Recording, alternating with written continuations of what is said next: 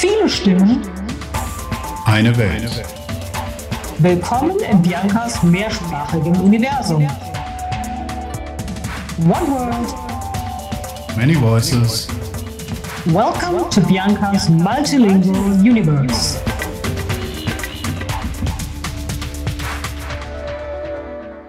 Hallo, liebe Hörerinnen und Hörer, herzlich willkommen zu meinem Podcast Viele Stimmen, eine Welt. Und natürlich auch willkommen in meinem mehrsprachigen Universum.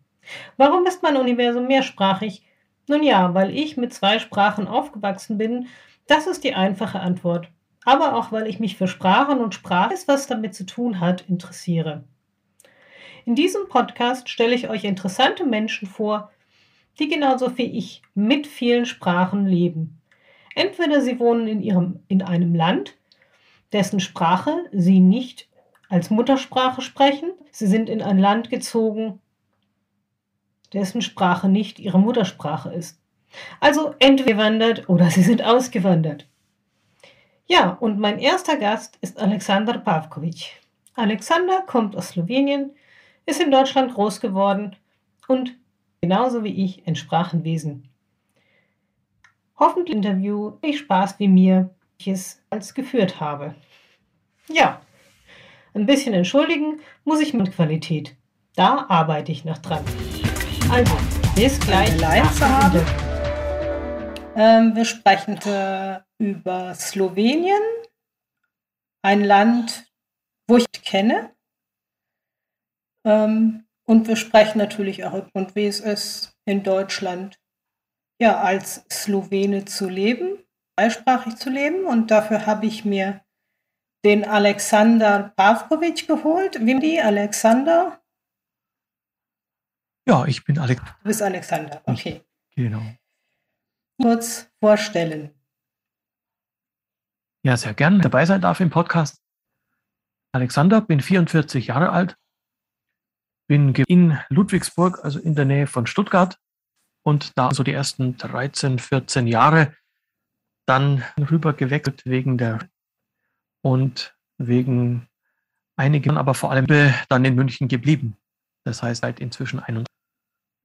Und ja, von Anfang an zweisprachig, zweisprachig wachsen und, aber dazu reicht noch, meinen Eltern sehr dankbar, dass sie mit meiner Schwester und mir Slowenisch gesprochen haben und zugleich uns Schwierigkeiten gegeben haben, dass wir uns Deutsch lernen. Mhm. Du dankbar. Also ich hätte ja jetzt gesagt, das ist selbstverständlich, ihren Kindern ähm, ihre Mutter sprechen. Also das war bei mir so. Ähm, ich weiß aber auch, dass das nicht allen so war und auch nicht bei allen so ist. Ähm, kannst du das nochmal ausführen, warum du dankbar bist? Ich bin deshalb dankbar, weil ich einfach erlebt habe, gerade so in der Jugend oder ja, so als vielleicht noch, habe ich so das letzte Mal ganz deutlich erlebt, wie es ist, wenn es anders ist. Wenn also die vielleicht gerade mal erst in Deutschland sind, versuchen mit ihren Kindern aus besten Absichten nicht Sprache zu sprechen, wäre also jetzt in meinem Fall Slowenisch, sondern an ihre Kinder gleich nur Deutsch weiterzugeben. Ein Deutsch, das bei ihnen selber ja notwendigerweise auf so einem Niveau ist, ja, man hört einen Akzent, man hört, dass Grammatik nicht ganz passt, man hört, dass der Wortschatz relativ arm ist. Also das ist einfach so, wenn man gerade vielleicht drei oder vor allem auf dem Bau oder so unterwegs ist. Und wenn Kinder so eine Sprache lernen und nur so eine in den ersten Jahren, dann, das ist jedenfalls meine Beobachtung, viel schwerer aus dem, was sie damit auf den Weg bekommen, dann wirklich mehr zu machen, diese Sprache auszubauen, hingegen wirklich mit einer reichhaltigen Muttersprache aufwachsen und die andere auch irgendwie immer viel da ist, durch Arbeitskollegen, Mutter oder des Vaters oder so, ja, dann ist die Zweisprachigkeit kein großes Problem. Die besten Absichten der Eltern sind ja wahrscheinlich, ah, wir wollen das Kind nicht durcheinander bringen mit zwei Sprachen, aber das ist für Kindbeobachtung wirklich keine Schwierigkeit. Ja, es gibt übrigens auch äh, Stuhlstand, die genau Die haben das mit türkischen Muttersprachlern untersucht, letztlich, und haben eben genau das gefunden, dass ein gutes Fundament in der Muttersprache und Spracherwerb förderlich ist. Ja, und zwar wohlgemerkt wohl auch, wird das die Studie nämlich an belegen, Es hilft also da auch wirklich in dieser Muttersprache, ja, die, diese ganzen Register mitzubekommen. Das können dann Märchen und Geschichten sein, wie das halt so ist in der Kindheit und was sonst alles noch in dieser Sprache vorhanden ist. Von dort aus lässt sich dann sehr viel machen. Beziehungsweise es entsteht ganz einfach. Aber auch nur dann, wenn wirklich die Sprache des Landes, in dem man sich aufhält, also jetzt hier Deutschland, auch von Anfang an ganz stark präsent ist. Es wäre sicher nicht förderlich gewesen für mich, zum Beispiel die ersten sechs, sieben Jahre so ziemlich ausschließlich in irgendeiner Slowenen-Community aufzuwachsen. Das wäre dann schon wieder schwierig geworden. Wie haben denn deine Eltern sichergestellt, dass du genug Deutsch sprichst und auch qualitativ Gute bekommst? Das ist, abgesehen davon, dass es sowieso ganz früh von selber geschehen wäre, wahrscheinlich im Kindergarten, tatsächlich durch Kontakte gehen. Das heißt, durch Kontakte zu Deutschen, die zu Besuch gekommen sind oder die wir besucht haben. Arbeitskolleginnen und Kollegen, Bekannte, die sonst in irgendeiner Weise äh, da waren, beziehungsweise eben Bekanntschaften, die meine Eltern geschlossen haben in den ersten Jahren. Sie waren eben nicht nur unter sich, nicht nur unter Sloweninnen und, und äh, auf die Weise kam es dann die paar Kleinigkeiten, die notwendigerweise beim in den ersten paar Jahren nicht immer so ganz äh, glatt gelaufen sind oder wo es vielleicht mal da oder dort eine Vermischung gab von Wörtern vor allem, die haben sich sowieso auf die Weise ganz schnell korrigiert, spätestens tatsächlich dann auch schon im Kindergarten in der Vorschule.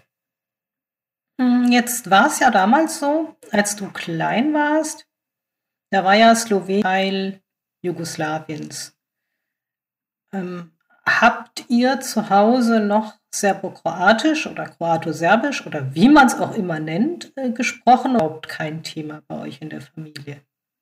Ja, bei uns selber war dieses äh, Mittel-Südslawische, dieses Central South Slavic, wie man es ja heute gerne nennt, Kroato-Serbisch, Serbisch-Kroatisch, an sich nicht direkt Thema. Das heißt, wir haben es in der Familie nicht gesprochen, da gab es keine direkte, keine Notwendigkeit, weil die Sprache tatsächlich in der Familie und in der Verwandtschaft, auch in Slowenien, stets slowenisch war. Allerdings, klar, es war Jugoslawien, es war Teil Jugoslawiens und es gab ja ständig Kontakte rüber ins sozusagen Nachbarland, nach Kroatien.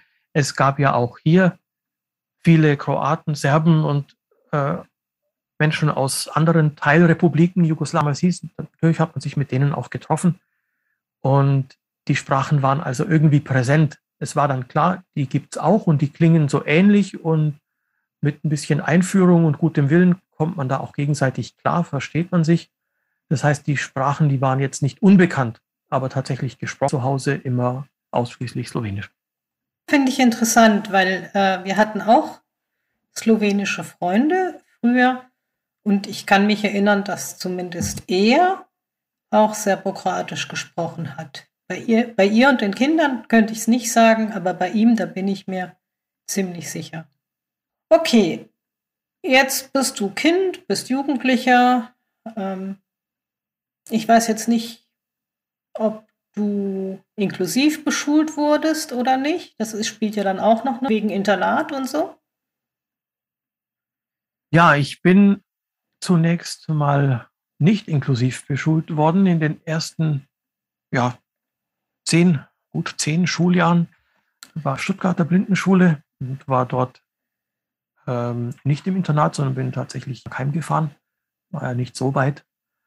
Mit 13 Jahren bin ich dann nach München gekommen, an die Bayerische Landesschule für Blinde. Die hatte bundesweit einen sehr guten Ruf. Erstens als Realschule, das war ja damals nicht selbstverständlich, Ende der 80er, Anfang der 90er Jahre inklusiv, sondern man hat sich eher eine Blindenschule gesucht. Manche tun das ja heute noch, es spricht auch nicht alles dagegen. Und im Übrigen, Nebenbemerkung, ist äh, die, der migrantische Anteil sozusagen Schülerinnen und Schüler mit einer Migrationsgeschichte gerade heute noch in den fördernden Einrichtungen relativ hoch. Äh, möglicherweise auch, weil Eltern zum Teil sagen, naja, dann kommt das Kind dorthin, wo wirklich ExpertInnen da sind, wo wir das alles daheim gar nicht unbedingt alles leisten können und so. Zum Teil eine sehr reflektierte Entscheidung bei migrantischen Eltern, für fördernde Einrichtung. Das aber nur ganz nebenbei. Bei uns war das damals einfach sowieso kein Thema. Klar, Blindenschule. Und äh, die Münchner Blindenschule hatte wegen der Realschule einen sehr guten Ruf und wegen malischen Ausbildung. Ich habe Akkordeon gespielt, ich habe damals schon überlegt, ja, vielleicht wäre ja mal irgendwie Kirchenmusik oder sonst ein Ruf in diesem Bereich interessant für mich. Und so kam ich also nach München. Das hatte auch den strategischen Vorteil. Von Stuttgart aus gesehen ist München ja so eine Station auf dem Weg nach Slowenien. Da hat man dann ein Drittel der Strecke auch schon absolviert. Das war dann manchmal tatsächlich auch so, dass ich direkt in München abgeholt wurde, also im Internat, und es dann weiterging in die, nach Slowenien. Und, ja, wo, ja, ja. genau. Ähm, wo denn in, in Slowenien? Also ich meine, Slowenien hat ja alles. Es hat Berge, es hat Meer. Ähm, aus welcher Ecke kommt ihr? Wir kommen aus der Südostecke Sloweniens, äh, aus dem Gebiet, das Unterkrain auf Deutsch heißt. Das ist ja alles, sind ja alles Landschaften, die so im österreichischen Einflussbereich waren und bis 1918 tatsächlich auch zum Habsburger Reich gehörten. Unterkrain, slowenisch Dolenska, das ist die Gegend. Ähm, einigermaßen bekannt international ist das Atomkraftwerk Krško, ein slowenisch-kroatisches Gemeinschaftsprojekt, von uns aus so etwa 10, 12 Kilometer Luftlinie entfernt liegt. Wir sind schon näher an der kroatischen Hauptstadt Zagreb. Die ist etwa 45 Kilometer entfernt und unsere eigene Hauptstadt Ljubljana 85 Kilometer. Ist Kirschko noch aktiv eigentlich? Kirschko ist aktiv und umstritten immer noch. Es gibt ja da Ideen, ja, bauen wir vielleicht noch einen Block dazu, aber äh, wahrscheinlich wird es darauf hinauslaufen, dass Kirschko irgendwann in den nächsten Jahren, ja, wer weiß, 10 Jahren, 15 Jahren oder so abgeschaltet wird. Aber so ganz klar ist es noch nicht. Und auf der anderen Seite der Grenze, die ja von uns nicht weit weg ist, also in Kroatien, gibt ein neues Kernkraftwerk zu bauen. Okay, kann man so machen. Muss man nicht, ja. kann man so machen.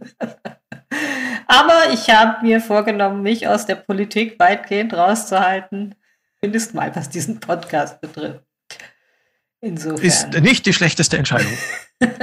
ja, also ganz wird man natürlich äh, die Politik meiden können, weil Sprache ist immer politisch.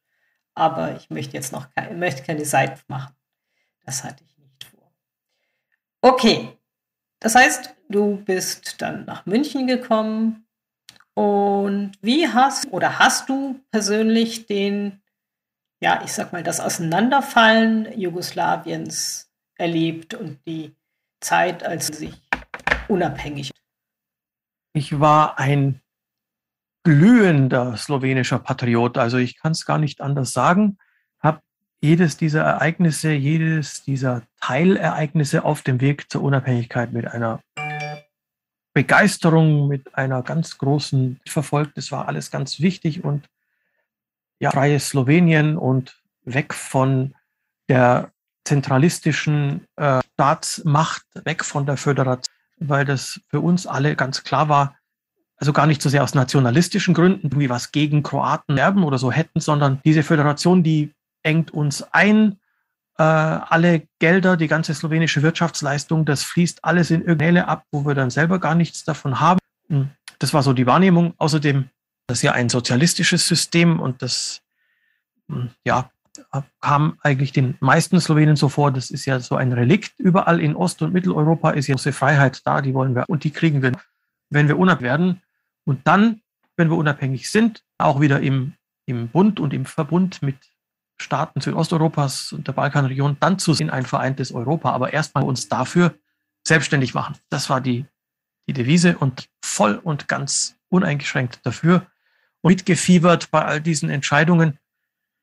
Als Slowenien Abhängigkeit erklärt hat im Juni 91, da war ich ja 14,5 und wir hatten in Slowenien zehn Tage Krieg. Ich kann mich noch, wie so eine intensive Zeit war, an so ziemlich jede Stunde, zum Teil auch an den Ablauf von Minuten, wirklich Minute für Minute erinnern, was wann im slowenischen Rundfunk gesagt wurde, wo gerade hat, zum Teil noch den Wort äh, wiedergeben. So sehr hat mich bewegt und beschäftigt. Ja, natürlich auch, da weiß man ja nie, wie es ausgehen wird, und auch mit großer, mit großer Sorge und auch entsprechend mit großer Erleichterung, dass das bei uns relativ glimpflich abgelaufen ist und nach Matten der Unsicherheit, was wird das nun? Dürfen wir dann auch diesen Weg als unabhängiger auch, werden wir da international auch anerkannt? War entsprechend auch die Freude groß, dass das geschehen ist. Und der erste Staat, der Slowenien anerkannt hat, Litauen. Es war damals allerdings ja selber noch eine äh, sowjetische, die sich in Unabhängigungen befand. Und der Auftakt zu der großen Anerkennungswelle war ja Dezember 91 durch den Vatikan nach Deutschösterreich und so weiter. Und ja, war also für mich genauso in der Richtung. Habe auch damals sehr intensiv Werbung, meine Klassenkameraden haben das von mir wahrscheinlich nur Gebühr abbekommen, äh, jede Menge Stunden im Fach politische Bildung sozusagen von mir, wie es in Jugoslawien wirklich ist, wie es um Slowenien steht und so. Äh, ja, also da war ich voll und ganz dabei. Ja, ich ganz anders erlebt. Ich sag mal, ja, die Slowenen, okay, die konnten wir noch gehen lassen, die waren eh immer ein bisschen anders, die haben eine andere Sprache gesprochen. Aber mir war eigentlich immer klar, spätestens wenn es in Bosnien losgeht, wird es übel. Und da hatte ich eine riesige Muss man halt auch sagen. Ja, das war als, wo, also so ist mir das auch im Mai 1980 Tito gestorben war, haben ganz viele damals eigentlich, also sie haben natürlich ganz auch ehrlich um Tito geweint und getrauert, aber auch schon um dieses geahnt, gefühlt, gewusst, das geht nicht mehr lang gut und wenn das auseinanderbricht, so sorgsam gehütet, diese sogenannte und Einheit, das war ja immer das Motto, äh, wenn auch von oben verordnet, wenn das auseinanderbricht, dann wohl leider mit Gewalt und so kam es bedauerlicherweise auch. Ja, also so, so habe ich das auch erlebt und das, ähm, also das, das noch bis heute nach, ja. Das muss ich, muss man halt auch sagen. Also da, wo es halt, ich weiß jetzt nicht, wie das bei euch ist, mit euren ähm, Minderheiten, mit den ethnischen Minderheiten. Ich glaube, ihr habt da nicht ganz so viel Stress, aber ich meine, Kroatien, Bosnien, jetzt auch dann Mazedonien zeigt, dass das nicht alles wirklich und äh, auch nicht die Konflikte halt auch immer noch da sind. Ja, ethnische Minderheiten. Da gibt es eine italienische und eine ungarische, zwei größten, mit jeweils ein paar tausend äh, Angehörigen dieser ethnischen Gruppen. Osten und die italienische im Westen. Es gibt auch eine ganz kleine, tatsächlich noch aus den österreichischen Urbevölkerung, ja wirklich eine deutsche Minderheit äh, mit ein paar hundert möglicherweise, die sich jetzt heute noch als Sprachler bezeichnen, die einen steirischen Dialekt sprechen. Und ganz im Süden gibt es eine ganz kleine serbische Volksgruppe mit ja, um die 1000, vielleicht 1200, die also da seit Jahrhunderten, im 16. Jahrhundert gekommen sind aus äh, wahrscheinlich dem heutigen westlichen Bosnien oder der Herzegowina auf der Flucht vor den osmanischen, äh, vor der osmanischen Militärexpansion äh, einen, ja, könnte man sagen, recht archaischen alten Sekt. Und da gab es nie Schwierigkeiten, dass die jetzt irgendwie gesagt wollen, sich in irgendeiner Weise in äh, einer großserbischen Sache engagieren. Für die war das ganz klar, dass sie einfach slowenisch aber dazu noch, und das sind wahrscheinlich 100.000 oder 150.000 und damit mehr als fünf Prozent der Bevölkerung, Menschen, die seit Jahrzehnten in Slowenien leben, seit 30 Jahren, 40 Jahren, jetzt auch ab und zu mal welche, die dazukommen, aus Bosnien, aus dem Kosovo, also vor allem aus Bosnien und Kosovo, in Slowenien arbeiten.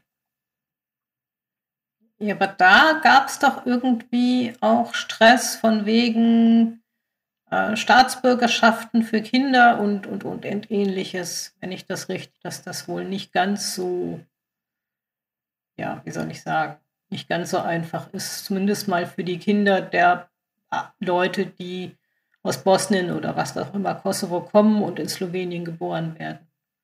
Doppelstaatsbürgerschaft und, und, und, solche Geschichten. Ja, also da gab es Schwierigkeiten am Anfang. Anfang der 90er Jahre wurden ganz plötzlich 10.000 tatsächlich ja, wie auch immer das geschehen ist, gelöscht aus sämtlichen Einträgen. Die waren tatsächlich nicht mehr vorhanden. Das sind die sogenannten Ausgelöschten, die Isbris haben sie genannt, die Ausgelöschten, die Verschwundenen. Äh, es hat Jahre gedauert, bis da eine Regelung gefunden worden ist und das war, also ging es politisch und auch sonst hoch her tatsächlich.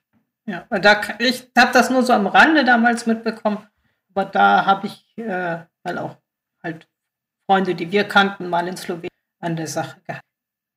Ja, ähm, okay. Glühender slowenischer Patriot. Ähm, hattest du denn mit dem, was man damals so schön muttersprachlicher Ergänzungsunterricht nannte? Ich glaube, jetzt nennt man das Unterricht in der Sprache des Herkunftslandes. Und wenn ja, wie waren die? Ich selber hatte mit diesem tatsächlich bei uns damals auch sogenannten Ergänzungsunterricht keine Erfahrung. Das ging rein zeitlich gar nicht. Das war irgendwie immer an so einem Dienstag, oder so. Da war an der Schule, äh, wäre also nicht rechtzeitig heimgekommen. Äh, meine Schwester älter ist, hatte da diesen Unterricht, die hat regelmäßig daran teilgenommen. Letzten Endes, und das würde sie genauso auch bestätigen, und nicht erst durch mein Slavistikstudium, sondern auch vorher schon durch mein Interesse, durch ganz viel sowieso Radio hören und ganz viel lesen, auch schon sehr früh, auch auf Slowenisch, ist es so, dass eigentlich ähm, sie jetzt, also meine Schwester jetzt weniger so im Slowenischen drinsteckt, sprachlich und es nicht ganz so auf diese muttersprachlichen, die tatsächlich standardsprachlich kann, wie ich. Hm, der Unterricht äh, hat wahrscheinlich aber dann doch zur Folge gehabt, dass so, wurde dann auch bei uns daheim viel drüber gesprochen und nochmal so ergänzt und was meine Eltern dann noch so dazu sagen und wissen und so. Äh, ja, eher so die Unterricht könnte man sagen. Also Slowenien genauer kennenlernen, seine Geschichte, seine Kultur, das Ganze noch in den 1980er Jahren entsprechend mystisch eingefärbt von der, äh, von, von der Darstellung, wie die Gesellschaftsordnung dort ist. Aber sprachlich ja, mit Sicherheit auch, dass auch Geschichten gelesen wurden, gemeinsam äh, Aufsätze geschrieben und weiter. Das habe ich aber so nicht erlebt. Ich habe das eine oder andere auch teilgenommen an diesen Feierlichkeiten, Clubs, den es da gab, hm, zu den typischen Feiertagen. Also 29. November, äh, Tag der Republik und solche Staatsfeiertage mehr dass wir dann auch irgendwie mal was aufgeführt haben, Gedichte aufgesagt, dass ich mit dem Akkordeon da habe und so. Das waren auch da dann die Gruppen, die am Unterricht teilgenommen haben, diesem Ergänzungsunterricht, die haben eigentlich da auch dort regelmäßig einstudiert. Aber an, sagen wir mal, Kulturprogrammen, an Aufführungen habe ich auch teilgenommen. Ja, du hast dann auch ähm, slowenische Punktschrift zu lesen bekommen. Das heißt, du musst dann auch Blindenverband gewesen sein, richtig? Äh, ich war nicht Mitglied im Blindenverband oder so, sondern habe irgendwo im dritten Schuljahr, äh, beziehungsweise haben wir, meine Eltern, Kontakt aufgenommen zur Blinden in der slowenischen Hauptstadt Ljubljana. Mit Gedanken, das war ja bei uns immer Thema daheim, dass wir ja mal so in zwei, drei Jahren für immer nach Slowenien zurückkehren. Mhm. Es hieß eigentlich jahrelang, hieß es dauernd, ja, so in zwei, drei Jahren vielleicht. Kenn es waren immer in zwei, drei Jahren. Ja, in ja, zwei, drei also, Jahren, ne? Ja, ja, genau. Wenn, genau. Wenn, du, wenn du dann so alt bist, dann gehen wir. Dann, genau. Und so war das immer. Und mit diesem Gedanken, also durchaus planerisch, haben meine Eltern den Kontakt aufgenommen. Wir haben dann das ein oder andere Mal besucht, haben uns da so einen Eindruck verschafft davon. Dort habe ich bekommen, ich hatte dann zwischendurch sozusagen ja so eine Art Brieffreundschaft oder einen brieflichen einer der Klassen dort, also so auf meinem, auf, in, in meiner Jahrgangsstufe. Und die slowenische Breitschrift, das war ja nun kein, die paar Sonderzeichen ganz schnell zu lernen. Beziehungsweise nebenbei A, das und so, also es war ja keine Schwierigkeit. Und insofern ging das ganz gut. Ähm, ich habe an Heiligabend 1986 für einen kleinen Eklat gesorgt an der Blindenschule Ljubljana. Es war ja noch sozialistische Zeit. Wir waren am 24. Dezember an Heiligabend dort, äh, mal wieder die Schule besucht. Und dann ging es dann darum, ja, ob ich mal irgendwie vielleicht, hm, ich hatte meine Blockflöte dabei, ob ich ein bisschen was vorspielen würde, mal so, damit die mal hören, was ich da so drauf habe. Ja, und ich spiele Stille Nacht, Heilige Nacht. Äh, es hat keiner was gesagt von den Lehrerinnen und Lehrern, die da um mich rumstanden oder um uns. Die haben gesagt, ah ja, danke, war ja ganz nett und so. Und klingt ja ganz gut. Äh, meine Eltern haben mir nachher erzählt, also die haben sehr irritiert und sehr verwirrt geschaut und was machen wir denn jetzt? Wie reagieren wir da drauf? Müssen wir das jetzt irgendwie kommentieren? Müssen wir das stoppen? Ist das jetzt schon okay? Denn eigentlich war es ganz klar im damaligen Jugoslawien, es war tabu, über Religion zu sprechen. Man hat einfach das ins Private und ins Verschwiegene verdrängt. Religion wurde in den 80er Jahren nicht mehr aktiv verfolgt, aber es war nicht geduldet in der Öffentlichkeit, das irgendwie zum Thema zu machen. Und jetzt komme ich, Zehnjähriger, dahin und spiele Stille Nacht auf der Blockflöte. Also das nur so nebenbei eine Anekdote aus dem Bereich. Ähm, genau, aber es kam dann eben nicht dazu, dass ich dort an die Blindenschule ging, denn das mit den zwei, drei Jahren gehen wir zurück hat dann so ausgesehen, dass meine Eltern, nachdem sie beide ins Rentenalter eingetreten, im Frühjahr 2015 erst äh, dauerhaft nach Slowenien zurückgegangen sind. Ähnliche Parallelen äh, sind in meiner persönlichen Geschichte auch zu sehen, also zumindest was das Zurückgehen angeht. Ähm, meine Eltern sind jetzt auch erst vor ein paar Jahren, ja, zumindest mal für den Sommer zurück. Muss man so ah, zu für den Sommer. Also gar noch, noch, nicht so ganz hundertprozentig. Ja, das hat, äh, ja, aber das hat eigentlich eher gesundheitliche Gründe, weil äh, das Dorf, wo mein Vater herkommt, äh, ist halt technisch sehr schlecht angebunden. Irgendwas passiert, hast du ein Problem. Um es mal so zu formulieren. 14 Jahre, 15 Jahre, jetzt sagtest du ja schon ein paar Mal, du hättest studiert. Für mich war ganz klar schon sehr früh, also ja, neunte Klasse, zehnte Realschule, da hat sich dann für mich abgezeichnet, hm, nee, also gleich nach der Realschule irgendwie eine Berufsausbildung machen oder dann vielleicht Musiker werden, wie das einige Blinde damals ja so noch gemacht haben, heute auch noch, aber nicht mehr so oft. Ist jetzt doch nichts für mich. Ich habe doch mehr Interessen noch, wo eigentlich dann eher eine akademische Laufbahn dafür in Frage kommt oder notwendig ist. Also Sprachschichte, Politik, wie was auch immer. Und dann war mir klar, ich will meinen, meiner Herkunft etwas genauer nachgehen. Ich will die slawischen Wurzeln etwas genauer kennenlernen als einer, der immer in Deutschland in die Schule gegangen ist, als, wie man das in der Kultusbürokratie so schön nennt, in Deutschland Bildungsinländer. Wollte ich also tatsächlich dann auch die slawische Seite genauer kennenlernen, gründlich, wissenschaftlich fundiert. Und dann war klar, da kommt das Studium für mich in Frage. Nachdem ich dann in München das Abitur gemacht habe an einem städtischen Gymnasium, nicht in Marburg an der Blista, sondern da dann tatsächlich, wie man damals gesagt hat, irrt die letzten paar Jahre. Ähm, Abitur 1999 habe ich dann angefangen, in München Slavistik zu studieren äh, und habe dann das Ganze dort auch ab mit dem Magister und ein paar Jahre später auch mit der Promotion mit während des Magisterstudiums enthalten in. Mhm. Okay, äh, und warum Prag?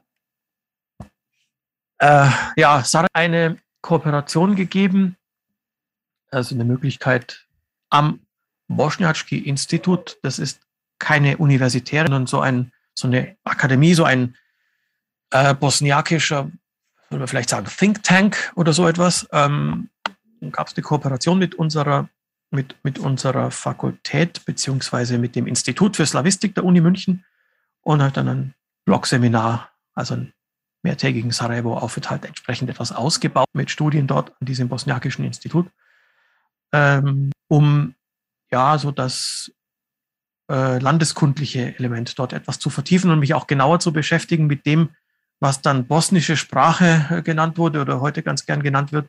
So, was macht da das Besondere aus? Was sind die Charakteristika? Ist das auch wirklich alles oder ist es nur ein, ja, wie ich vorher schon gesagt habe, mittelsüdslawisch äh, natürlich und künstlich ein wenig mit ein paar Turzismen angereichert. Also was steckt da dahinter? Interessiert. Und da habe ich dann entsprechend auch etwas, ja, Feldforschung betrieben in und um Sarajevo. Und äh, Prag, hm, also ich habe Slavistika als Hauptfach studiert. Und im Hauptfach war es nicht zwei Sprachen zu nehmen, nach Möglichkeit äh, auch aus verschiedenen Bereichen. Also zum Beispiel eine süd- und eine westslawische. Und so war das dann bei mir ja, serbisch-kroatisch als die Hauptsprache, die Süd- und dann das Tschechische als die zweite. Wobei es nachher sogar eigentlich so war, dass das Tschechische durch meine Beschäftigung dann im Rahmen der Magisterarbeit und später auch der Doktorarbeit eher zur dominierenden Beschäftigung für mich in der Slavistik geworden ist. Und gab es auch damals so ein Austauschprogramm der beiden Universitäten.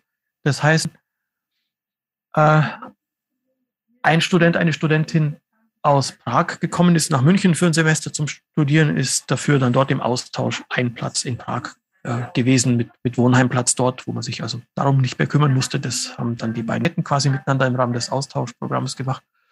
Und es war eine schöne Gelegenheit, ein Semester mal so richtig ins Studentenleben abzutauchen, nicht irgendwo so ganz in seinem Alltag eingebunden zu sein, sondern mal so richtig Studentenwohnheim ganz woanders hin und eintauchen in die Sprache, in die Kultur, in das Land, äh, umgeben von tatsächlich aus Prag und Umgebung selbst. Also viele Kommilitoninnen und Kommilitonen damals haben berichtet, sie seien irgendwo im Studentenwohnheim irgendwie mit dem Erasmus-Programm, mit dem europäischen, umgeben von Leuten aus Finnland und Großbritannien und Deutschland und überall her, aber leider nicht aus Tschechien selber und dann kriegen sie auch nicht so viel Kontakt zur Sprache. Bei mir, ich war wirklich ganz im tschechischen Umfeld und als Blinder vielleicht sowieso noch ein bisschen mehr darauf angewiesen, äh, spätestens dann kaufen gehen, beim irgendwie mal in ein Gasthaus äh, oder an die Bar, da muss man sich halt dann verständlich machen irgendwie. Äh, da geht dann nicht so viel mit mal auf irgendwas deuten und Blickkontakt und so. Und ja, meine zwei Jahre an der Uni München haben mich da schon weitergebracht. Aber da ganz schnell geht es wirklich so, wie es in den Lehren überall heißt. Das Standard-Tschechische, das ist äh, sehr weit weg vom umgangssprachlichen Tschechisch. Und natürlich wird man verstanden mit diesem schönen, hochgestoffenen Tschechisch, aber man wird ein bisschen komisch angeguckt, weil das eigentlich so auf der Straße niemand spricht. Das hört man halt im Rundfunk, wenn PolitikerInnen Reden halten. Aber ansonsten ist das Standard-Tschechisch, also ja, das ist eigentlich nicht die Alltags, das ist nicht das Sprachrecht für die Alltagskommunikation. Und ich war sehr froh, äh, nach ein paar Wochen dann auch wirklich reinzukommen, auch in dieses, in diese Prager Umgache und das mit der Zeit auch selber aktiv sprechen zu können, dass es mir irgendwie wohl doch gelungen ist, gemerkt, als ich nach dem Semester zurückkam, angeklopft habe bei unserer Tschechisch-Dozentin und ja, mich gemeldet habe, gesagt, ah, wunderschön war es in Prag und ich habe mich in diese Stadt verliebt und, und so. Und wir haben uns dann unterhalten und nach ein paar Minuten fällt mir auf, oh, die spricht ja mit mir jetzt so ein richtig schönes Pragerisch. Das hat sie vorher nie getan. Also habe ich ganz offensichtlich das Signal gesendet, du, ich bin jetzt sprachlich eigentlich ein Prager, jetzt mal mit mir reden. Das ist wirklich eine schöne Anekdote. Ja. Und ähm, ich würde gerne noch mal auf äh, zurückkommen, beziehungsweise auf deine persönliche Meinung zu dem ganzen Sprachenthema oder bosnisch, montenegrinisch, wie auch immer. Ähm, was hast du denn für dich in Bezug auf deine Feldforschungen zum Bosnischen rausgefunden? Mir ist klar, dass das deine ganz persönliche Meinung ist, und aber es würde mich trotzdem mal interessieren. Ja, es ist persönlich, es ist anekdotisch, es ist schon lange her. Es war 2003. Und der Eindruck damals war, bosnische äh, wird tatsächlich von einigen Menschen ganz besonders vertreten in Abgrenzung zu dem bisherigen serbischen sprachlichen Diasystem. Da gibt es ganz engagierte Leute, die wollen einfach ganz viele Fakten herbeibringen und ganz viele Belege, dass es also wirklich eine eigenständige Sprache ist, bis hin zu einem typischen ständigen Satzbau, Sprachmelodie und so. Also mein Eindruck war, alles, was es da geben mag an Besonderheiten, jede Region hat sprachlich ihre Besonderheiten, aber was es da in Bosnien an Besonderheiten gibt, das wird jetzt schon auch wirklich auf Biegen und Brechen überbetont. Da ist nicht, wie sie gern hätten. Das war damals, 2003.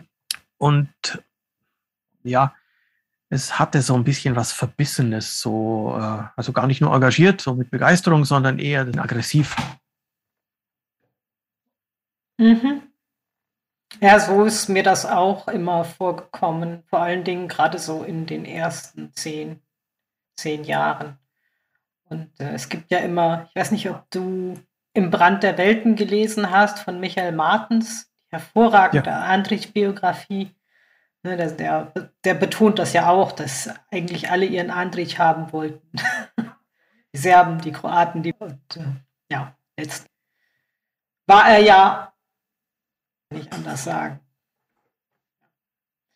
Also wer ein Zeitgeschichte, das nur so als äh, Seitenstrang von Jugoslawien lesen möchte, im Brand der Welten von Michael Martens, kann man nur wärmstens empfehlen. Dem eine... schließe ich mich vollumfänglich an. Das ist absolut eine Leseempfehlung. Fast schon ja. ein Lesebefehl. genau, ein Lesebefehl ist gut. Ja, ja. gut. Ähm, wir hangeln weiter durch dein durchaus interessantes Leben. Gut, ich meine, ich kenne eigentlich niemanden, der ein uninteressantes Leben hat. so ist es. Du warst in Tschechien und hast studiert und dann auch promoviert und hast, wenn ich das richtig gelesen habe, Slowenisch verglichen. Ähm, wie, wie kommt man da drauf? Doktorvater, war die Idee? Ursprünglich wollte das der Professor, der dann zum Doktorvater wurde für mich, im Magisterstudien, kurz bevor ich nach Prag aufgebrochen bin, hat er so ein paar Bemerkungen gemacht, ach, eigentlich müsste mal jemand Slowenisch und Tschechisch vergleichen. Da gibt es so interessante Gemeinsamkeiten in der Entstehung der Standardsprachen. Da hat noch so richtig geschaut. Das wäre mal so interessant. Ähm, da habe ich mir gedacht, na ja, na, schaue ich mir mal ein bisschen an, diese Materie. Wäre das wirklich interessant? Und gesagt, ja, also ich würde, könnte mir vorstellen, da so eine Überblicksdarstellung als Magisterarbeit zu machen. Habe also dann während meines Prags da auch schon Material und das war dann tatsächlich so eine Darstellung, Tschechisch und Slowenisch im Vergleich als Magisterarbeit. Und als Doktorarbeit habe ich das Thema dann eingegrenzt und habe also tatsächlich vollkommen Feuer gefangen, habe dieses Thema Begeisterung verfolgt und dann eingegrenzt auf Tschechisch und Slowenisch im Vergleich ihrer Entwicklung in einem Zaum von gut fünf Jahren. Die Abgrenzung so ungefähr 1756, da stand eine Grammatik des Tschechischen in Wien äh, auf Deutsch. Das ist äh, die erste große tschechische Grammatik Deutsch. Früher war das ja eher alles Latein ich selbst, aber eben Bildungssprache des aufklärerisch damals schon so durchdrungenen Habsburger Reiches, also tschechische Grammatik auf Deutsch für zum Beispiel auch österreichische junge Offiziere oder so, die sich das aneignen wollen. Also 1756 Anfang und 1819, ein wichtiges Datum, sind auch die tschechisch und slowenisch Grammatiken erschienen und aus anderen auch noch recht interessantes Datum 1809. Einige wichtige Slowenisten, die da gestorben sind, dann auch so eine Epoche beenden. Und Tschechisch und Slowenisch im Vergleich äh, sagen, das Slowenische hat zum Tschechischen also in, innerhalb dieser gelehrten Kreise, Slawistenkreise, hat das Slowenische das Tschechische quasi betrachtet wie so eine große Schwester, von der man so einiges lernen kann. Tschechisch war schon mal Kanzleisprache, quasi Amtssprache gehen im 15. und 16. Jahrhundert mal recht bedeutend. Dann in der Bedeutung was abgesucht, konnte da auf einigen. Und die frühe konnte Anfang des 19. Jahrhunderts als es dann darum ging, selber Grammatik, Rechtschreibung und so weiter irgendwie umzubringen, einfach ganz viel schon als Übernehmen vom Tschechischen. Und tatsächlich gibt es auch ein paar wenige Einflüsse andersherum aus dem Finnischen ins Tschechische. So marginal gibt es das. Und das ist wirklich so eine Materie, da hat zuvor niemand so richtig. Und insofern ist diese Arbeit auch, ja, schon so ein bisschen auch Pionierleistung. Ab und zu, so in den letzten Jahren, oder kann das feststellen, kann das lesen, oder dort in der Slavistik tatsächlich ein, ist auf das nochmal Bezug genommen wird. Hm, ist das natürlich kein Thema, wo man einem die Literatur dazu nachgeworfen ähm, Hattest du da Assistenz? Wie Beschaffung vorgegangen? Ich bin tatsächlich ganz klassisch bei der Literaturbeschaffung vorgegangen, wie man tut. Das heißt, Bibliotheken, äh, beziehungsweise zunächst mal äh, Literatur zur Entwicklung des Tschechischen selbst in jener Zeit gab es ja und zum Slowenischen auch in jener Zeit. Und zwar, es ist ja so ein Zeitraum, bevor es richtig groß mit dem Nationalismus losging im 19. Jahrhundert. Es ist eben die zweite Hälfte des 18. bis ja ein bisschen rein ins 19. Die Zeit, wo man sich mit Sprache beschäftigt hat, auf einer rationalen, auf einer vernünftigen, vertonten Art, also Aufklärung eben. Eine Fußnote bei mir in Dissertation hat etwa den Inhalt, es geht hier um Sprachbetracht nur dem nationalistischen. Äh, und aber die vergleichende Literatur, da gibt es eben wenig. Es gibt insgesamt natürlich einiges, wie Komparatistik sein soll, wie der komparative Ansatz von der Erkenntnistheorie her und so. Und ähm, Teil der Doktorarbeit, wo es darum geht, hat denn, dass die Gelehrten da so getan haben und die Geistlichen, hatte das denn Auswirkungen, dass wie dann so das Volk schreibt und spricht? Ja, da musste ich dann wirklich in die Archive steigen, schauen, was gibt es denn für Sprachzeugnisse äh, aus der Zeit. Und ja, ich hatte jetzt speziell Assistenz, sondern habe dann entweder mit den Menschen vor Ort arbeiten in den Archiven, in den Bibliotheken, dann auch wirklich Zeit verbracht, wo es dann darum ging, Handschriften vorgelesen zu bekommen. Ja, das äh, ging ja jetzt nicht mit einer elektronischen Erfassung. Mit der ging es aber zum Teil auch, dass es sich um Drucke handelt, also um irgendeine alte Auge eines Grammatikbuchs von 1756. Ich habe wirklich tausende Zeilen gescannt in der Zeit damals. Stelle. Hochinteressantes Thema. Jetzt würde ich denken, jemand, der da sozusagen eine bahnbrechende Forschungsarbeit schreibt, bleibt auch in der Forschung hängen. Nicht so. Ein weiterer Lebensandere Richtung geführt. Magst du mal ein bisschen etwas? Ja, der weitere Weg hat mich tatsächlich nicht dahin geführt, dass ich dann vom Studieren zum Lehren, äh, vom Studieren kommen wäre oder zum Weiterforschen.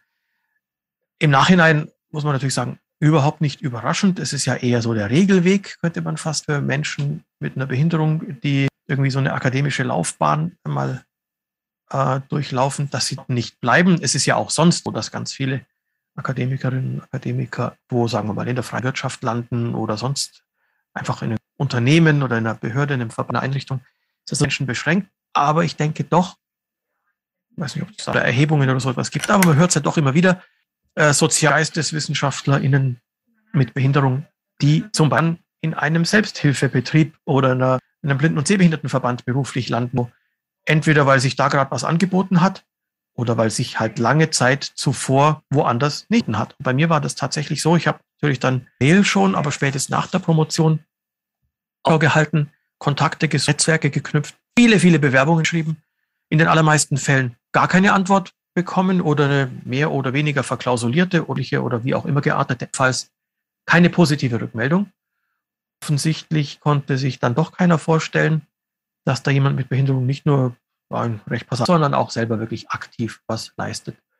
Und so bin ich also da nicht hineingekommen, weder in Journalismus noch in den Uni, noch in den außeruniversitären Bereich, sondern eben dann nach einem guten halben Jahr nach der Promotion in ein schulisches Zentrum, dem Bildraum für Blinde und Sehbehinderte, da in der sogenannten berufsvorbereitenden Bildungsmaßnahme. Das ist so eine Maßnahme, die nochmal der Agentur für Arbeit gefördert wird und bei jungen Menschen zum Beispiel noch den Hauptschulabschluss oder Mittelschulabschluss erben, weil es vorher aus verschiedenen Gründen nicht ging äh, und andere berufliche und andere Skills, andere Qualifikationen noch erlernen sollen, der Vorbereitung überhaupt auf eine Beruf. Und dort habe ich ja gearbeitet als, so nannte sich das Praxisanleiter für IT und Medienkompetenz einer, der in der Berufsvorbereitungsmaßnahme als Praxisarbeiter arbeitet, äh, Praxisanleiter arbeitet, braucht im Prinzip nicht wirklich einen bestimmten Abschluss. Auch tariflich eingruppiert, ja, irgendwo bei D6 irgendwas, also nicht Lehrkraft, sondern wirklich ja vom Niveau her recht weit unten, weil man ja tatsächlich auch keine Bestimmungen vorweisen und ähm, auf einem nicht so hohen Level, so IT-Kompetenz, das klingt ja fast schon nach einer Ausbildung, IT-Kaufleute, aber so ist es nicht. Da habe ich fast drei Jahre auch ganz viel mit jungen Erwachsenen, die geraten waren oder erblieben. Und ja, also eben nicht wirklich schulisch, sondern nur an einer Schule sieht, diese berufsvorbereitenden Kurse, die zum Teil dort auch mehr oder weniger unwillig waren, weil halt die Arbeitsagentur gesagt hat, die Maßnahme, die ist jetzt für dich vorgesehen, entsprechend motiviert. Das war also zum Teil schon ein Kampf. Und nach knapp drei Jahren das war Mitte 2013, in München beim Bayerischen Blinden- und Sehbehindertenbund angeboten, sozusagen. Ich habe mich darauf beworben. Im BIT-Zentrum, dem Zentrum für barrierefreie Medien, wie wir heute gerne sagen, also dem Teilung Beratung, Information und Textservice, wo wir Texte in Breitschrift produzieren auf Hörbuch CDAISY zum Hören, wo wir aber ganz viel eben auch Beratung und entweder sehbehinderte Menschen selbst, wie sie mit Medien, Computern, Tablet-Phones und so weiter umgehen und auch für Unternehmen, Behörden, Einrichtungen aller Art Schulungen anbieten, Websites barrierefrei. Da arbeite ich seit inzwischen erst Juli 2013. Und sind dir deine Sprachen als Hobby geblieben, also unter ferner Liefen? Das Interesse ist auf jeden Fall geblieben und ich hatte so ein bisschen Ausschau nach, in der Slavistik tut, bis hin zu einem besonderen Hobby innerhalb des Hobbys, nämlich sieht es denn aus mit Plansprachen? Also gemeint sind so künstliche Sprachen wie, und da gibt es eben auch im slawischen Bereich Entwicklungen. Es gab welche, es gab Sprache Slovio, also so eine Art Panslawisch, die wohl nicht weiterentwickelt wurde, aber momentan gibt es das Medjugorje, das äh, recht, ja, eine recht große Community, vor allem in den sozialen Netzwerken vor allem, wo ich so ein bisschen mit rumspiele und ja, also es ist ein Hobby auf jeden Fall geblieben. Manchmal kommt es mir auch zugute bei meinem Bitzentrum des BBSB e.V., wenn dann mal irgendein Text äh, zu übertragen ist in Breitschrift in einer bestimmten slawischen Sprache, ja lesend dann auch ganz gut beherrsche, also Russisch zum Beispiel, wo ich dann schon also auch prüfen, passt so oder da gibt es mit dem Zeichensatz Probleme oder so. Das kommt also dann durchaus auch mal vor, aber natürlich sehr selten. Mhm. Ja, also das mit den slawischen Plansprachen, das ist mir jetzt äh, persönlich total neu. Da nochmal interessieren. Wahrscheinlich nochmal lernen.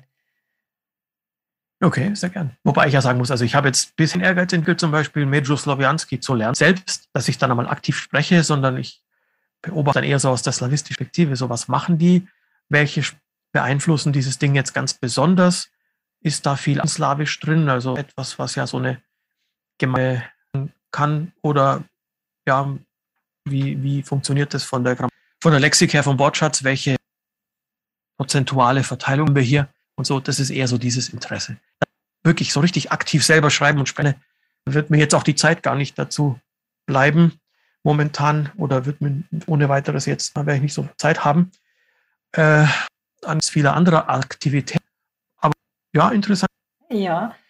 Ähm, wenn ich richtig informiere, hast du ja auch Familie, ist das korrekt? Ich bin verheiratet, Kinder haben ja. wir nicht. Ähm, ja. Schwester hat zwei Kinder und bei der konnte und kann ich natürlich auch beobachten, die beiden Jungs sind jetzt zehn und sieben, Zweisprachigkeit aussieht. Ja, was sind denn so deine Beobachtungen und ich sage erstmal so deine in, in, für Leute, die ja entweder selbst in einem gemischten ähm, Paar leben und halt sich überlegen, Kinder mehrsprachig zu erziehen oder in migrantischen Hintergrund wollen möchten? Ja, beim gemeinsamen gleichen Hintergrund des Paares Sache einfacher und so wie vorher schon gesagt, bietet sich je nachdem, wie auch so die eigene Sprachkompetenz in der Sprache des Landes, wo man sich aufhält, ähm, und ihr Mann sind also tatsächlich ein sprachlich gemischtes Paar. Meine Schwester eben zweisprachig aufgewachsen, Slowenisch-Deutsch. Ihr Mann, der ähm, bei uns beiden wäre es ja ein bisschen an. Frau kann etwas Slowenisch, die würde aber wahrscheinlich auch äh, mit den Kindern, wenn wir welche hätten, auch gar nicht Slowenisch. Sie sagt, nee, das, bevor ich dem jetzt da was Falsches beibringe. Ähm, meine Frau versteht jedenfalls wesentlich mehr Slowenisch, als sie jemals offen zugeben würde. äh, also da ganz gut klar, glaube ich. Ähm, Warum sind immer die ja. Männer, die die Sprachen nicht lernen? Ich weiß es nicht, äh, aber mein Schwager hat tatsächlich die Begründung rausgehauen. Er lernt doch keine bloß so ungefähr zwei, zweieinhalb Millionen Menschen sprechen. Ich finde das quasi eine Anti-Liebeserklärung. äh, ist natürlich sein Ding, aber was jedenfalls die zweisprachige Erziehung angeht, hat Meister tatsächlich in den ersten Jahren sich ganz intensiv bemüht mit ihren beiden Söhnen Slowenisch, äh, da sie selber mh, hm, sich auch bewusst ist, dass Slowenisch ein bisschen Probleme hat, es aber eigentlich doch weitergegeben hätte, erinnere ich mich noch gut, des ersten Kindes, zwei, drei Monate davor, da war ich gerade kurz in Slowenien, da hat sie mich gebeten, ich möge ihr doch ein schönes, großes, einsprach-slowenisches mitbringen nach Deutschland. Äh, interessant. Jedenfalls, sie hat da also in den ersten Jahren sehr viel mit den Kindern Slowenisch, um eben auch das ihnen weiterzugeben. Das hatte auch, dass die Jungs, also erstens bis heute gut verstehen, zweitens in ein paar Jahren ab und zu auch gesprochen haben, heute eigentlich so gut wie gar nicht mehr. Sie verstehen Slowenisch und ich glaube, wenn sie einfach gar nicht anders könnten, weil die ganze Umgebung, sie würden jetzt irgendwo mitten in der slowenischen Gruppe äh, quasi ja ausgesetzt werden und sie hätten jetzt gar keine Chance, verstanden zu werden auf Deutsch, dann würden sie auch Slowenisch sprechen. Vor ein paar Wochen ist etwas ganz Lustiges passiert. Ich meine, sieben Neffe, also der jüngere der beiden, mit einer Katze Slowenisch gesprochen hat, der in Slowenien auf Besuch bei meinen Eltern. Und wie gesagt, sonst sprechen die Deutsch, also auch mit meinen Eltern und eigentlich immer mit allen und trauen sich gar nicht Slowenisch. Jetzt hat aber der kleine Luca im unbeobachteten Moment, als er wirklich überhaupt nicht gerechnet hat, dass ihn sonst irgendjemand hört, dass ihm zuhört, hat er ganz frei, auch ganz gut, was mir meine Mama so gesagt hat, mit der Katze auf sie Slowenien geredet, ja. Also es ist was da. Na, das ist super und ich glaube, das kann man ja dann später, das kenne ich auch von relativ einfach reaktivieren. Genau, da sind bestimmt Gründe. Äh, ist ja klar, also äh, wenn man jetzt da besonders irgendwie sprich Slowenisch mit uns äh, zu Werke gehen, eigentlich eher die gegenteilige Wirkung würde dann ein trotziges, nee, jetzt erst recht nicht aus. Insofern ist ein ganz enger Umgang damit wahrscheinlich gut.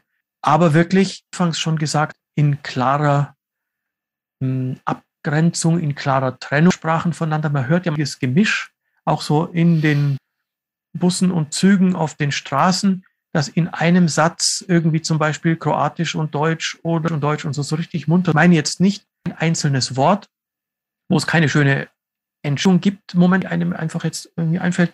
Also natürlich sage ich auch heute mal irgendwie in einem Slowenisch, wenn ich spreche, zum Beispiel plötzlich das Wort äh, Sammelüberweisung oder ähm, irgend so ein schönes deutsches Kompositum, weil mir da jetzt auf Slowenisch momentan das Ding einfach jetzt gerade nicht einfällt. Einfach beide wissen, wovon er ist. Da kann man das ja gut machen, solche technischen Begriffe quasi. Aber man hört ja zum Teil manchmal wirklich so, so eine Mischung, so ein Halbsatz dort her und ein Halbsatz da. Ich glaube, das ist dann schon schwierig, äh, wenn die Sprachen klar voneinander irgendwie auch gut hin und her schalten kann, als Kind, als Jugendlicher. Auf jeden Fall mit Sicherheit eine Bereicherung. Ja, so erlebe ich das auch. Also die berühmte Bausteller und Tanksteller und so. Und ich meine, das ist natürlich irgendwie schon in die Gastarbeiter sozusagen eingeflossen. Ich glaube, darüber redet keiner, aber so, äh, wenn dann halt anfangen, sich die Satzkonstruktion, dann wird es wütend. Ja, ich habe noch zwei Fragen, die jedem stellen möchte. Stelle ich die auch. Ähm, gibt es einen slowenisch Schrift, slowenische Schriftstellerin, die auch insetzt wurde, von der du sagst, die muss unbedingt gelesen werden. Der ist so gut, der es der Literatur beigetragen hat. Den müssen die Leute lesen.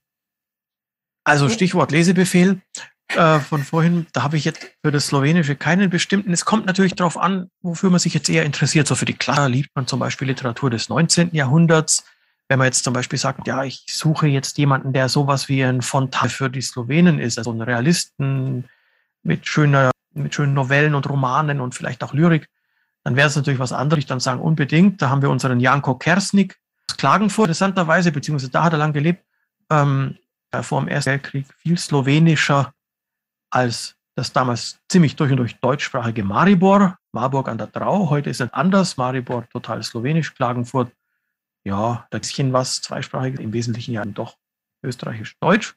Und heute, ja, Gegenwartsliteratur ist vor allem sehr interessant, finde ich, im Slowenischen so der Bereich der Kurzgeschichten oder der Prosa, der Erzählung, des Novellenartigen.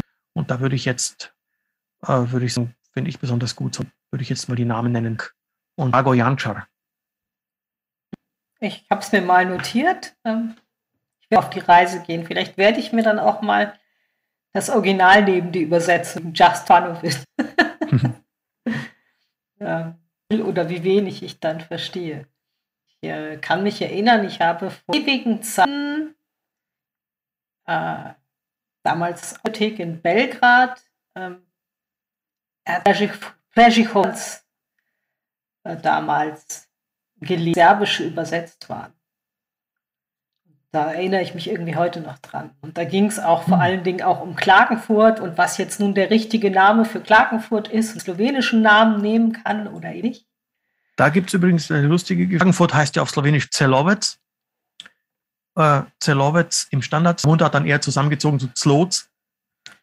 Und die Zloz für Klagenfurt ist wiederum in die deutschen Mundarten zum Teil übergewechselt. Wenn man bisschen rechtlich sagen will, jetzt müssen wir wieder nach Klagenfurt fahren und man möchte zum einen sagen, ja, das ist halt unsere Landeshauptstadt und irgendwie ein bisschen Profit, dann sagt man, fahren wir nach Zlozen. Sehr geil. Das gefällt mir, das ist schön. Ja, ähm, Literatur, okay, da wird mir jetzt gar nichts einfallen. So, ich denke, dass es sicher auch eine neuere slowenische Filmkunst gibt, aber da fällt mir jetzt so spontan nichts ein. Ja, da gibt es eigentlich, würde ich sagen, das, äh, die ich also so empfehlen würde oder nennen würde. Beide so um die Jahrtausendwende herum entstanden. Ich meine 90 Express Press, eine fast wortlose, deswegen gerade für blinde Menschen schwierig, weil sie ganz von Landschaft lebt und so. Wirklich eine Geschichte einer ja, einer Romanze, einer Liebe, einer ganz zarten, zärtlichen, behutsamen Zug. Ne, deswegen Express, Express. Also irgendwie schon auch etwas Melancholisches. Und das andere, ja, Tragikomödie würde man es Buch in Lecker, Brot und Milch. Ein ganz interessantes Ding. Kommt jemand aus einer ja, Entziehungskur zurück zu seiner Frau und wird dann wie am nächsten Tag, wo es aussieht, als würde langsam jetzt doch wieder Normalität einkehren, wird er halt von seiner Frau einkaufen. Unter anderem Brot und Müllen. Trifft ein Kumpel, naja, und das Verhängnis nimmt Lauf, weil sie dann doch halt wieder saufen gehen und er bei der Gelegenheit erfährt, dass dieser Kumpel meiner Ehefrau aber auch Wäre hatte und also Absturz ist vorprogrammiert und aber dieses, ah ich muss ja Brot und Milch holen und mit heimbringen, das hält ihn irgendwie noch, diesen Protagonisten, im seidenen Faden an der Realität fest. Vielleicht, vielleicht auch nicht, verrate ich jetzt nicht zum, dafür, dass er nicht ganz abstürzt. Also sehr tiefgehende Geschichte äh, ist der Film. Das klingt spannend und mal wieder so richtig slawisch tragisch. Ne? ja, allerdings. Also ich meine, die, die, die, ganzen, die ganzen slawischen Kulturen, die können ja irgendwie nur schon tragisch. So richtig lustig, ich weiß nicht. Also ja schon, aber das, dann ist dann auch wieder Tragik drin. Ja, so richtig lustig dann eher im Sinne von äh, trotzdem oder erst oder so. Ja, ja ne, ähm, verstehe ich das. Ja, und äh, welchen Ort in muss man gesehen haben, bevor man stirbt? Ah. Ja, ist ja nun wirklich eine schwierige Frage. Jetzt auch darauf an, was so die Interessen sind. Äh, beeindruckend finde ich, auch wenn es Vittori-Ort ist, aber ich finde es halt wirklich beeindruckend, sind die Höhlen, die Grotten von Postojna, zu Deutsch Adelsberg, Adelsberger Grotten. Tropfsteinhöhle, ja, damit ist es aber nur unzureichend, weil das sind wirklich nicht Höhlen, das sind Tropfsteinhallen, das sind Tropfsteinkathedralen, möchte ich mal sagen, unter der Erde. Es ist gewaltig und so, dass ja da unten auch tatsächlich stattfinden und so. Also es ist ein Erlebnis. Da wollte ich immer mal hin oder wollten immer mal auf dem Weg und äh, ja, irgendwann kam dann gefahren sind. Aber vielleicht kann man das ja irgendwie nochmal, wenn reisen können, sogar mal wirklich machen. Ja. Ja Gut. Auf jeden Fall lohnen. Ja. Äh, die, die halbe Frage sozusagen. Möchtest du von mir was wissen? Ja, sicher einiges, weil da ganz viel Interessantes aufgeklungen ist, aber ich bleibe beim Hauptthema, beim eigentlichen Thema bei der Sprache. du hast vorher gesagt, ja, so durch Slowenien gefahren, so gelegentlich. Und nun ist es 30 Jahre inzwischen, dass wir jedenfalls offiziell nicht mehr in einem gemeinsamen Staat leben. Wir oder wir, die wir nach derer sind, die da gelebt haben und aufgewachsen sind. Ähm, und dennoch, wie ist es denn heute? Also wenn du jetzt angenommen tatsächlich mal wieder durch Slowenien fährst oder dir vorstellst, du fährst da durch und in einem Autoradio von einem, von einem Reisebus oder sonst irgendwo läuft, also irgendein so Radioprogramm mit Wort und Musik und so. Wie ist das für dich? Äh, ist das einfach ja, eine Sprache, wo man irgendwie das Gefühl hat, das ist ein bisschen bekannt? Oder was passiert da auf der emotionalen Ebene bei dir? Also das ist ein interessantes Thema. Ich war vor, das war 2014, ich glaube, nee, ich muss 2013 gehen, ähm, sind wir nach Kroatien gefahren, in Slowenien übernachtet. In, ich glaube, in Bled war es, aber ich könnte es dir jetzt nicht mehr sagen. Hotel, 70er Jahre Bausismus. Und das war für mich schon eine halbe Heimkehr, lustigerweise. Also es ist immer noch so, ja, natürlich, ne, Slowenisch verstehe ich nicht alles und hat sich auch immer so ein bisschen über die halben Österreicher lustig gemacht, sage ich jetzt mal. Ähm, ne, die Musik anders, die Sprache klingt anders. Ähm, so, wäsch, wäsch, ne, weißt du. Ne? und so. Aber es war trotzdem, es gehört irgendwie dazu. Das waren halt die da oben im Norden und aber sie, sie waren halt doch irgendwie doch nasch. So. Ne? Und da mir irgendwo immer noch ein bisschen so. Also so, ich sage immer, wenn ich, äh, wenn ich an Graz vorbei bin, dann fängt die, die Heimat an. Emotional gesehen. Ah, interessant. Mhm. Ich weiß noch nicht, wahrscheinlich haben schon die ersten Jahre, wo man so viel hört, wo es ja auch Begegnungen gibt, dann eben doch so ihre Spuren hinterlassen. Ja, und die sind auch nicht, ne, das ist auch total unlogisch und emotionale Spuren, die kann man einfach so wegwischen. Okay, dann bedanke ich mich, dass du mir zu Wort gestanden bist und bedanke mich für die interessanten Dinge, die du erzählt hast ja, ich, wir bleiben in Kontakt und äh, wer weiß, vielleicht gibt es auch irgendwann nochmal ein anderes Thema, was für die Allgemeinheit interessant sein könnte. Ja, herzlich für die Einladung und freut mich, wenn wir in Verbindung bleiben. Viele Stimmen, One World. Der Podcast für Vielsprachige mit Bianca Brankovic. Abonniere mich jetzt Überall da, wo es Podcasts gibt. One World, Many Voices, the podcast for lovers of foreign languages with Bianca Brankovic. Hit that subscribe button now. Everywhere where there's podcasts.